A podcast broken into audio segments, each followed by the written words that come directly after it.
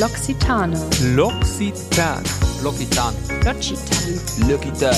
L'Occitane. L'Occitane. L'Occitani? Losgepflegt. Der Beauty-Podcast von L'Occitane. Mit Anja. Und Julia. Willkommen zurück zu Losgepflegt. Wie schön, dass du heute dabei bist. Und ja, die meisten Menschen antworten auf die Frage nach ihrem Hauttyp mit Mischhaut. Warum das so ist, warum es oft nicht stimmt, wie du eine echte Mischhaut erkennst und sie dann auch noch richtig pflegst, darum soll es in dieser Folge gehen.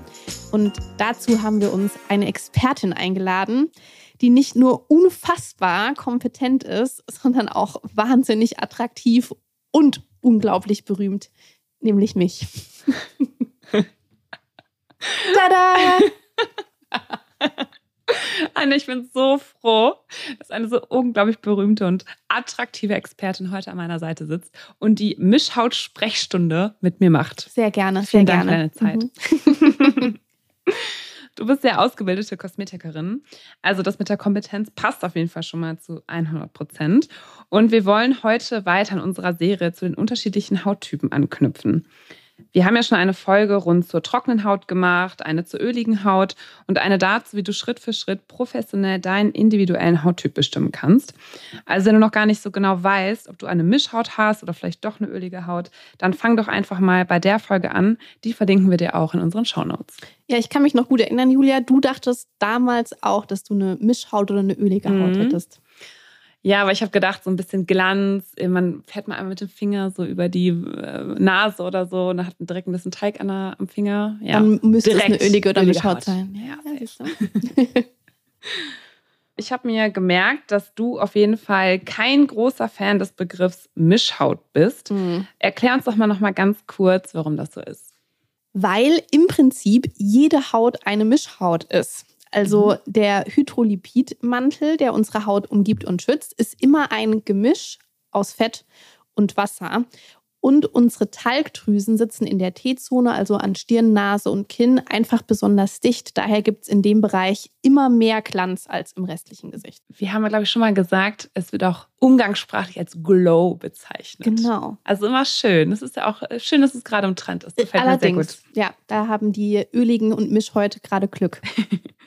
Okay, mehr Fett in der T-Zone spricht also noch gar nicht zwingend für die sogenannte Mischhaut. Das stimmt. Also es kann sich auch einfach um den seltensten aller Hauttypen handeln, nämlich die normale Haut. Und ich finde, das sagt auch schon wieder so viel aus irgendwie, dass wir das, was am seltensten vorkommt, als Mhm. normal bezeichnen. Ja, absolut. Darfst dir gerne mal merken, wenn du das nächste Mal glaubst, irgendwas an deinem Körper wäre nicht normal, in Anführungszeichen. Es ist Wahrscheinlich sehr normal. ist genau das normal.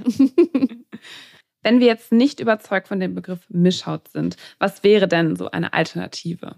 Das kommt natürlich jetzt auf den tatsächlichen Hauttypen an.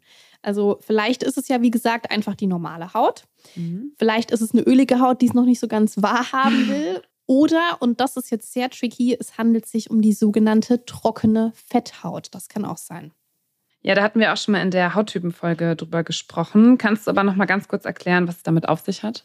Ja, also der ist wirklich, wirklich tricky, dieser Hauttyp. Und zwar ist es eine Haut, der Feuchtigkeit, also Schweiß und das Wasser aus dem tiefen Bindegewebe fehlt, die dafür aber zu viel Talg produziert. Und das ist gerade deshalb so ungeschickt, weil dieser Hauttyp leider sehr häufig mit der wirklich trockenen Haut verwechselt wird, der also Fett und Wasser, also alles im Prinzip Mhm. fehlt. Und das sorgt dann dafür, dass diese Haut oft völlig falsch gepflegt wird. Also ich kann mir jetzt vorstellen, dass sich die Haut trocken anfühlt, aber trotzdem halt so einen fettigen Film halt Ganz produziert. genau so. Mhm. Also eigentlich super, also unangenehm, sehr Ja, unangenehm. ja. Mhm. Random, würde man sagen. Ra Auf random. Neudeutsch. Sehr random. Ich habe ja in unserer Hauttypenfolge auch schon ein bisschen was gelernt und weiß jetzt, welche Parameter wir uns anschauen, um den Hauttyp zu bestimmen. Ich bin restlos begeistert. Erzähl mal. Also, wir schauen uns an, wie sich die Haut nach der Reinigung anfühlt. Mhm. Wir spüren uns hinein und überlegen, welche Texturen bevorzugen wir eigentlich, also was fühlt sich gut an. Dann sehen wir uns an, wie die Poren beschaffen ist. Und da dürfen wir auch nicht so streng mit uns sein. Also vielleicht sind kleine Poren auch Normal. normale Poren. Sehr gut. Oder wir denken, es sind große Poren, aber es sind eigentlich normale, Normale Poren. Genau. Dann sehen wir uns an, wie gut durchblutet die Haut eigentlich ist, also der Teint und ob es Trockenheitsfältchen gibt. Mhm. Und wie stark und wo die, Haut, äh, wo die Haut verhornt ist. Sensationell, Julia. Du bist auch schon fast eine kleine Kosmetikerin. Also ich würde dir direkt das Diplom ausstellen. Danke, das würde ich mir auch aufhängen. okay, und ich schätze, jetzt müssen wir noch mal schauen, äh, anhand dieser oder wir müssen anhand dieser Schritte herausfinden, ob es sich um die ölige oder halt die trockene Fetthaut handelt. Genau, fangen wir vielleicht mal bei der Reinigung an.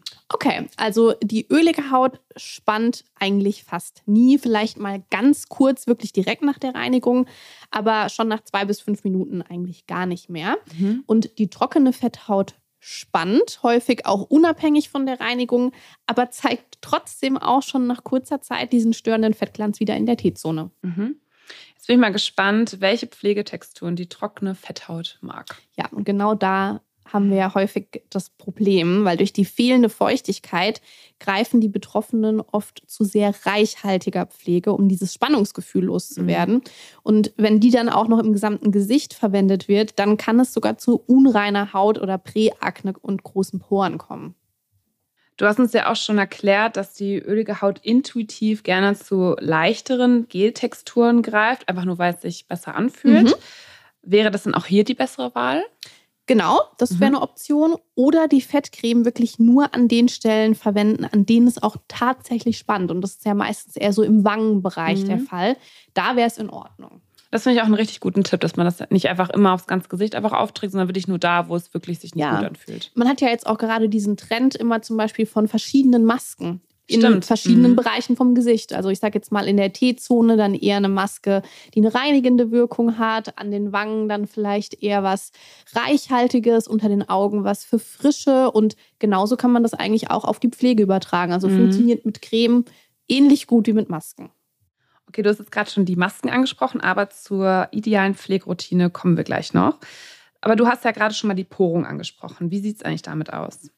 Ja, also die ist bei der trockenen Fetthaut meistens nur in der T-Zone sichtbar, aufgrund der vermehrten Talgproduktion einfach in diesem Bereich. Mhm. Und die ölige Haut dagegen zeigt diese grobe Porung oft im gesamten Gesicht. Ich muss aber sagen, die Porung ist wirklich kein besonders zuverlässiger Indikator in dem Fall. Darauf alleine würde ich mich dann auf jeden Fall nicht verlassen. Okay. Aber vielleicht gibt uns da ja auch die Durchblutung, vielleicht die ein oder andere Information, die wir benötigen. Und zwar gibt es ja diesen netten Omi-Kneif-Test. Genau. Ich durfte auch schon mal in Julias Wange kneifen beherzt. Das war super. Also im Prinzip genauso wie die Oma einem früher mal in die Wange gekniffen hat. So machen wir das dann auch.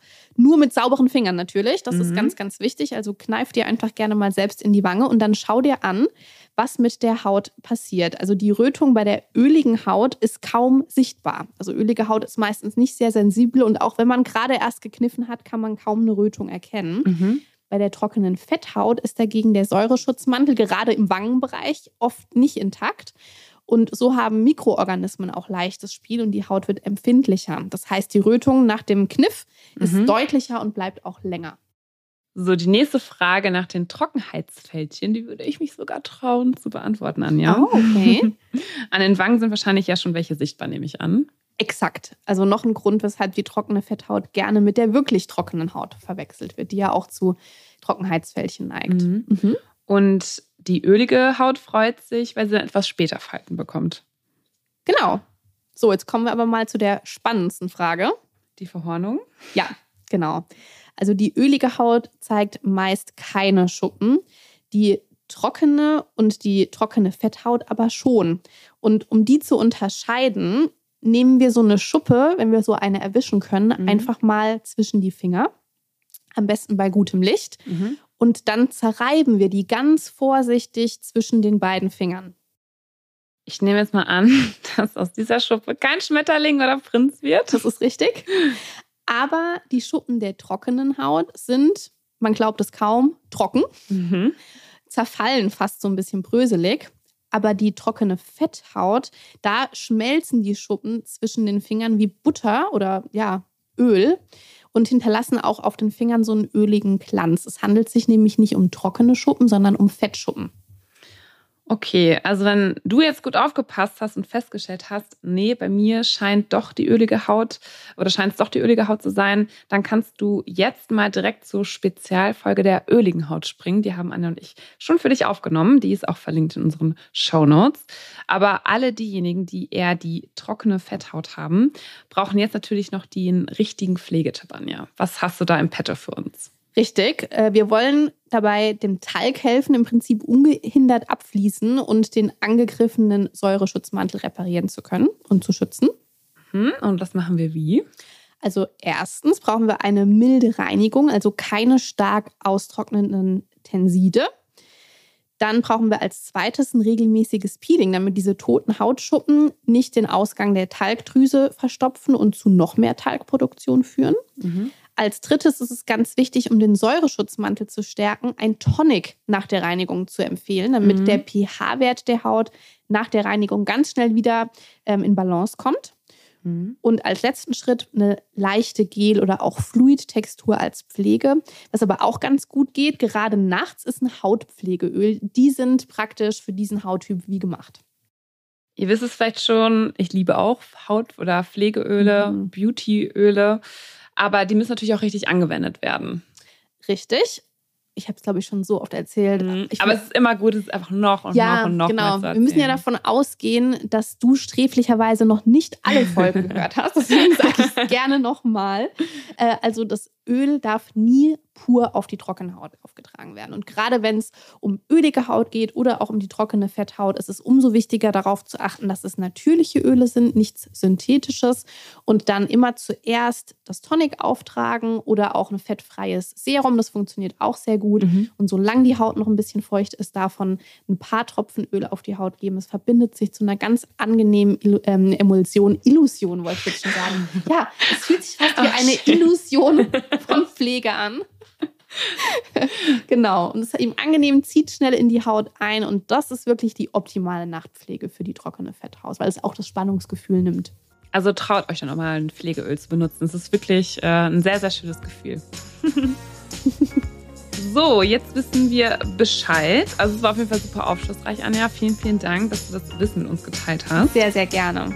Wir verlinken dir, wie schon angekündigt, die Folgen zur Hautbestimmung oder Hauttypbestimmung und auch den anderen Hauttypen in den Shownotes dieser heutigen Episode. Und wir würden uns sehr, sehr freuen, wenn du eine Bewertung da lässt oder auch unseren Podcast abonnierst, damit du auch immer auf dem Laufenden bleiben kannst. Genau, Anja und ich verabschieden uns an dieser Stelle und wir freuen uns sehr, wenn du beim nächsten Mal wieder dabei bist. Bis dann. Ciao. Ciao.